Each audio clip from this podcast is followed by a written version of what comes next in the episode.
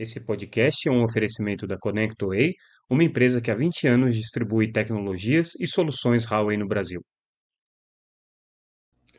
Olá pessoal, tudo bem? Aqui é Samuel Possebon, editor da Teletime. A gente está de volta com mais um Boletim Teletime, o nosso podcast diário com as principais notícias do mercado de telecomunicações. Hoje trazendo o que foi destaque na segunda-feira, dia 4 de dezembro de 2023, também um pouco daquilo que aconteceu na última sexta-feira, dia 1 é, e já pedindo desculpas que eu vou fazer esse podcast de uma maneira um pouquinho mais resumida, um pouco mais é, comedida, porque ainda estou no processo de recuperação daquela pequena cirurgia que eu é, fui submetido na última sexta-feira. Então, é, para não me alongar demais aqui, e não sacrificar minha recuperação, a gente vai tentar ser resumido, mas tem bastante coisa para a gente comentar vamos tentar trazer algumas informações importantes para vocês. Primeiro, é, hoje foi publicado um estudo pela Anatel, é, que é parte do, do convênio firmado com a Universidade de Brasília para análise do ecossistema digital brasileiro, do ecossistema de internet brasileiro. E esse primeiro estudo que foi publicado diz respeito à tributação. A Universidade de Brasília estudou o ambiente é, tributário brasileiro no que diz respeito à atuação das big techs, das empresas de internet, e chegou a algumas conclusões importantes aqui, interessantes. Uma delas que eles destacam, e aí depende muito, claro, né, de quais são os parâmetros que se tomam, mas é, segundo esse levantamento que foi feito pela Universidade de Brasília, que é um estudo ainda preliminar, parte desse projeto de dois anos aí entre a UNB e é, a Anatel, é, aponta que se a tributação para o setor de internet fosse feita de acordo com os parâmetros que estão sendo discutidas hoje, discutidos hoje no Congresso, seja com relação ao imposto de valor adicionado, seja com relação à CID, a contribuição é, de domínio é, é, da atividade econômica, seja com relação aos outros é, indicadores que possivelmente poderiam ser adotados ali em função dos projetos de lei que estão em discussão, é, haveria aí uma possibilidade de uma tributação em torno de 27 bilhões de reais nas atividades exercidas pela big, pelas big techs. Isso daqui leva em consideração vários mercados em que elas atuam, né, vários mercados que hoje elas têm uma presença relevante, é, mas notadamente aí os mercados de e-mail, armazenamento em nuvem, ferramentas de produtividade, compras online e streaming de áudio e vídeo, além, obviamente, de redes sociais. É, esse estudo aqui ele serve para fundamentar o debate que vai acontecer é, em breve sobre é, como que a Anatel vai conduzir a questão da regulamentação é, do ambiente digital naquilo que compete a ela. Né? Claro que existe um debate aqui que passa pelo Congresso, depende, obviamente, dos é, parlamentares e, do, e do, do Congresso Nacional é, dar poderes para a Anatel ou não para exercer essas funções, ou eventualmente estabelecer para outras agências reguladoras, mas a questão tributária ela é central e muito importante nesse debate. Nesse sentido, a gente traz também um artigo de opinião é, nessa, nessa segunda-feira, escrito pela Teletime, ou seja, escrito por mim, em que a gente analisa a questão da Condecine que é um dos tributos que incidem aí sobre é, as atividades do setor de telecomunicações especificamente, no caso, é, aquele, aquela contribuição que é feita para o desenvolvimento é, do audiovisual brasileiro, e que hoje no Congresso tem uma discussão sobre como que ele vai ser tributado no ambiente de streaming. Né? É, um dos projetos, por exemplo, é o projeto 2331, que está sendo discutido no Senado Federal. E o que a gente aponta é o que, que o processo que está acontecendo agora corre o risco de gerar a mesma assimetria que foi criada originalmente na Condecine é, em 2011, quando ela passou a incidir é, sobre o mercado de telecomunicações, que é o quê? Você cobrar só o setor de telecomunicações, ou nesse caso aqui, só o setor de streaming por assinatura, e você deixar de fora toda a cadeia é, do audiovisual que está é, vinculada aqui ao, ao ambiente é, de, de remuneração por publicidade. Então, plataformas como YouTube, plataformas como é, Instagram, plataformas como TikTok, não seriam tributadas se essa legislação, da forma como ela está sendo discutida, é, for aprovada. Por quê? Porque você está é, excetuando um mercado muito grande é, que hoje participa do, do, do, do, streaming, mas por uma regra tributária, é, é, é por uma exceção tributária que não, não, não, não, não tem é, compatibilidade com o mercado em si, ou seja, você está excetuando a publicidade em cima de conteúdos gerados por usuário, mas as plataformas que se beneficiam dessa publicidade continuam faturando em cima dos conteúdos gerados por usuário. Então, é, existe aí uma simetria que está sendo criada, e aí parte desse estudo de tributação que a Universidade de Brasília colocou passa por isso, né? passa por essas assimetrias que estão colocadas aí no mercado hoje. É, a gente traz também uma análise sobre os dados de outubro que a Anatel publicou com relação aos principais mercados. E aí é, vamos destacar né, os números de telefonia móvel. É, a banda larga móvel no Brasil crescendo 1,2 milhão de linhas, principalmente aqui com o serviço é, é, pós-pago, né, que já é aquele que tem desenvolvido aí um desempenho melhor no mercado já nos últimos, no, já nos últimos anos, né, já tem sido aí a maior parte do crescimento.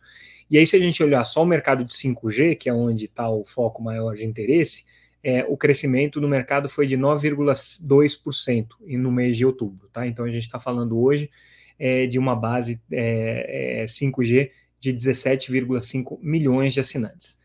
Se a gente olhar é, para o mercado de banda larga fixa, que são outros dados trazidos pela Anatel, o que a gente destaca aqui como curiosidade é, para o mês de outubro, né, é, primeiro que é difícil você falar se o mês cresceu ou perdeu assinantes, porque tem muita discrepância, as, as, operadoras declaram de maneira muito inconsistente esses dados. Então, em vez de dizer, ah, o mês de outubro cresceu o número de banda larga é, é, é, fixa no Brasil, a gente fez um levantamento de quantas já estão passando de um milhão de assinantes. E aí a gente chega a um número interessante. Sete empresas no Brasil já hoje é, superam a marca de um milhão de assinantes de banda larga.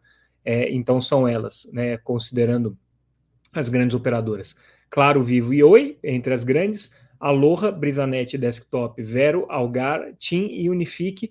E aí agora, no caso da Vero, né, ela, ela passa a ter é, um número maior, porque ela soma ainda com os assinantes da Americanet, que aliás é uma das notícias que a gente trouxe na sexta-feira passada, foi finalmente concluída a fusão entre a Vero e a Americanet, depois da aprovação da Anatel, então as empresas concretizaram a operação, vai ser uma empresa de quase 2 bilhões de reais por ano de faturamento, em torno de 800 milhões de reais por ano de EBITDA, é, com mais de um milhão e meio de clientes de banda larga móvel, de banda larga fixa, perdão, é, e eles estão projetando aí sinergias da ordem de um bilhão de reais, segundo os dados que foram divulgados é, na sexta-feira, quando essa operação foi aprovada e que a gente trouxe aqui na Teletime é, para vocês. Uh, do ponto de vista das operadoras é, de banda larga fixa que, que tiveram melhor desempenho, até agora, no ano, a Vivo tem sido a que mais se destacou. Ela cresceu quase 200 mil assinantes. É, a Claro ficou em segundo lugar, com 172 mil assinantes. A Oi perdeu base, perdeu 230 mil assinantes ao longo do ano. E aí depois você tem as operadoras regionais crescendo também, mas aí muito em função dos processos de fusão e aquisição, sendo que a maior delas, a que mais cresceu, foi a desktop, também com quase 200 mil clientes a mais, e aí, é, é, em comparação com a, com, a, com a Vivo e com a Claro, mais ou menos no mesmo patamar que as duas. Hoje também, na segunda-feira, foi o dia em que as operadoras, é, a Anatel divulgou é, os comentários das operadoras com relação à consulta pública que foi feita para o desligamento das redes de 2G e 3G. A gente trouxe isso em primeira mão naquela ocasião. A Anatel quer saber é, das operadoras o que, que elas pensam com relação a esse desligamento. Qual é o ponto da Anatel? Liberar mais espectro para outros serviços móveis, especialmente serviços de 5G. De uma maneira geral, que as operadoras disseram é o seguinte: concordamos com o desligamento das redes 2G e 3G, tem que acontecer, porém não pode ser imposto, não pode ter um prazo imposto aqui. Isso daqui precisa ser feito principalmente com a não homologação de novos terminais para funcionar nessas duas faixas aqui, com homologação, então, de terminais a partir de agora que já operem sempre na faixa de 4G e de 5G também. O que todo mundo pede é incentivo para os terminais 4G e 5G, ou seja, quanto mais baratos ficarem os terminais 4G e 5G, isso aqui é consenso entre as operadoras móveis, as associações setoriais que representam é, a indústria, o próprio, as próprias fabricantes, é, tirando a carga tributária dos terminais 4G e 5G, você vai estimular o desenvolvimento dessas tecnologias e você vai fazer com que o 2G e o 3G naturalmente entrem aí em ocaso e, e percam é, relevância. A exceção aqui é a Oi, pedindo cuidado é, por conta do fato de que hoje ela está migrando boa parte da sua base de usuários de STFC para a rede 2G e 3G é, da, da, da TIM, Então, ela está fazendo essa substituição tecnológica, que a gente já tem tratado também aqui no nosso boletim. É até uma forma dela conseguir liberar a rede para poder vender a sucata da rede, né? É, e aí, obviamente, se você tiver o desligamento da rede 2G e 3G, você pode ter um impacto para esses serviços que são prestados de telefonia fixa através da rede móvel. Essa aqui é a preocupação que a Oi tem. A gente traz também na segunda-feira um, um, estudo bem interessante, na verdade é, um, é uma, uma, um artigo de opinião escrito por dois conselheiros da Anatel, o conselheiro Vicente Aquino, que atualmente é vice-presidente da agência, e o conselheiro Alexandre Freire, que é coordenador do Comitê de Infraestrutura da Anatel, e ambos estão pedindo, nesse artigo, uma política é, de segurança nacional para a infraestrutura de cabos submarinos.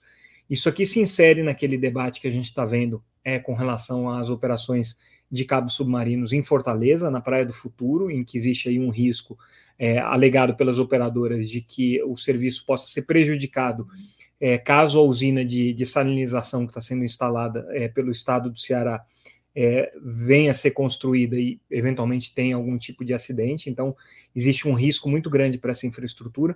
Mas o que os dois conselheiros colocam é que o fato é, em si chama atenção para a importância de que se estabeleça uma política específica é, para essa infraestrutura de cabos submarinos, que é uma infraestrutura crítica, é uma infraestrutura que precisa é, de uma atenção especial por parte do poder público, precisa ser é, acompanhada pela Anatel e pela, pelos órgãos de defesa, é, e que tem é, hoje um papel super importante no funcionamento da internet. Então, de uma maneira geral, o que eles propõem é, como ações estratégicas que deveriam ser observadas ali é, pelo governo, pelos formuladores de política, e aí, óbvio que é uma contribuição né, que eles estão trazendo aí para o debate, é uma política é, que envolva é, vigilância e patrulha marítima, né, com relação a essa infraestrutura, um esforço de cooperação internacional por conta é, do fato dessa infraestrutura servir a diferentes países, parcerias públicos-privadas para é, operação desses cabos submarinos, mas com práticas de segurança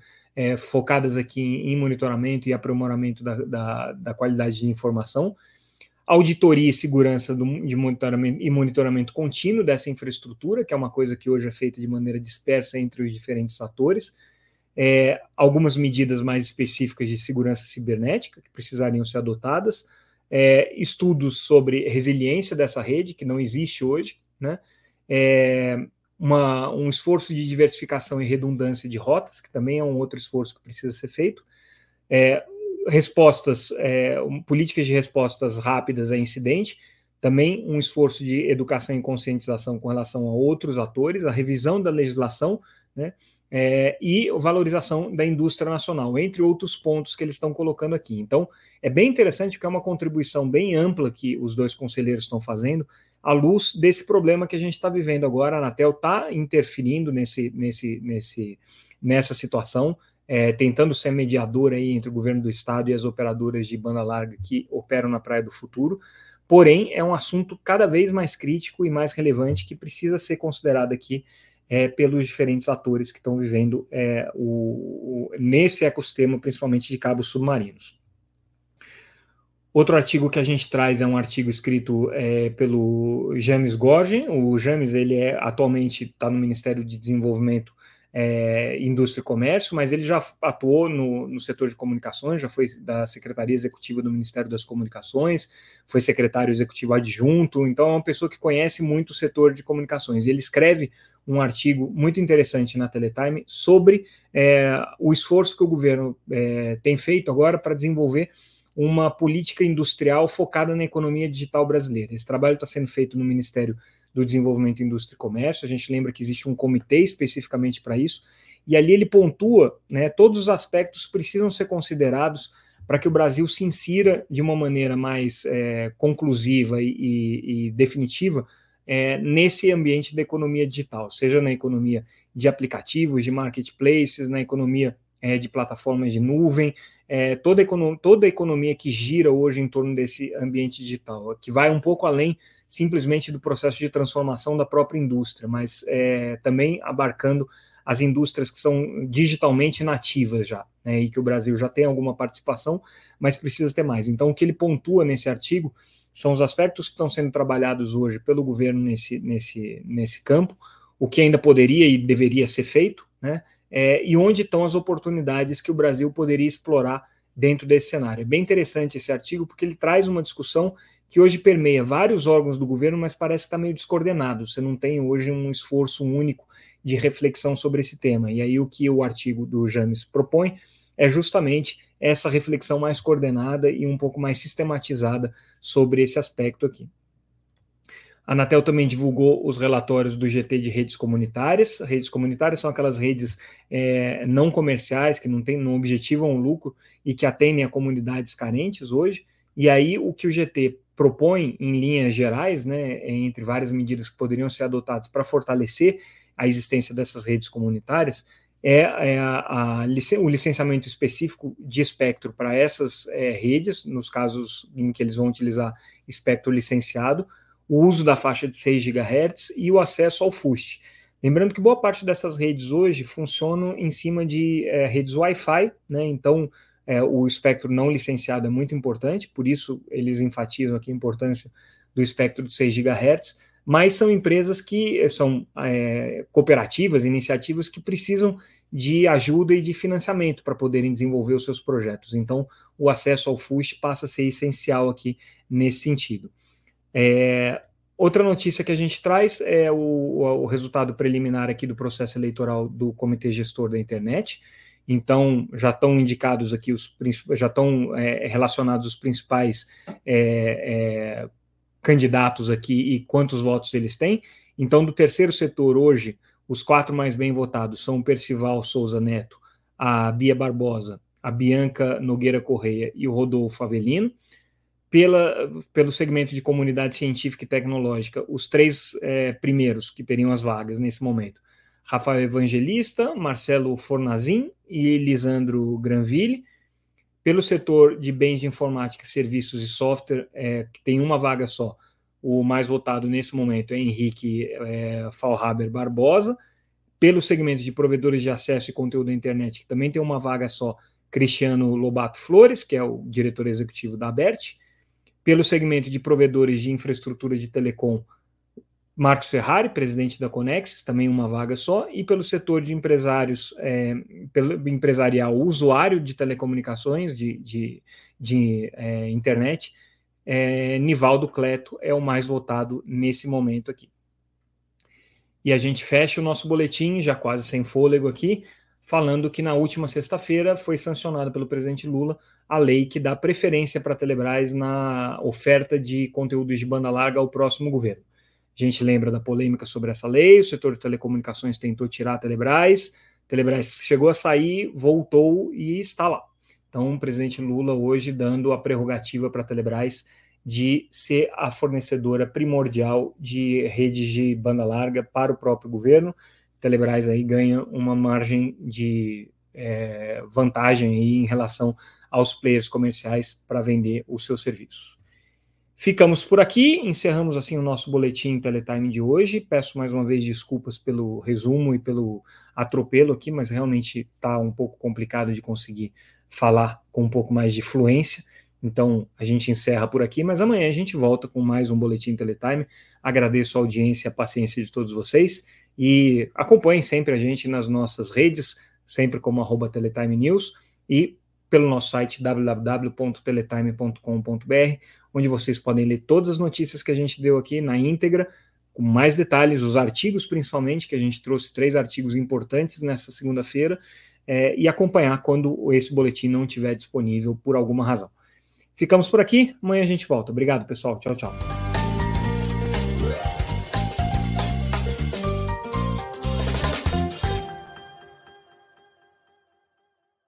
Esse podcast é um oferecimento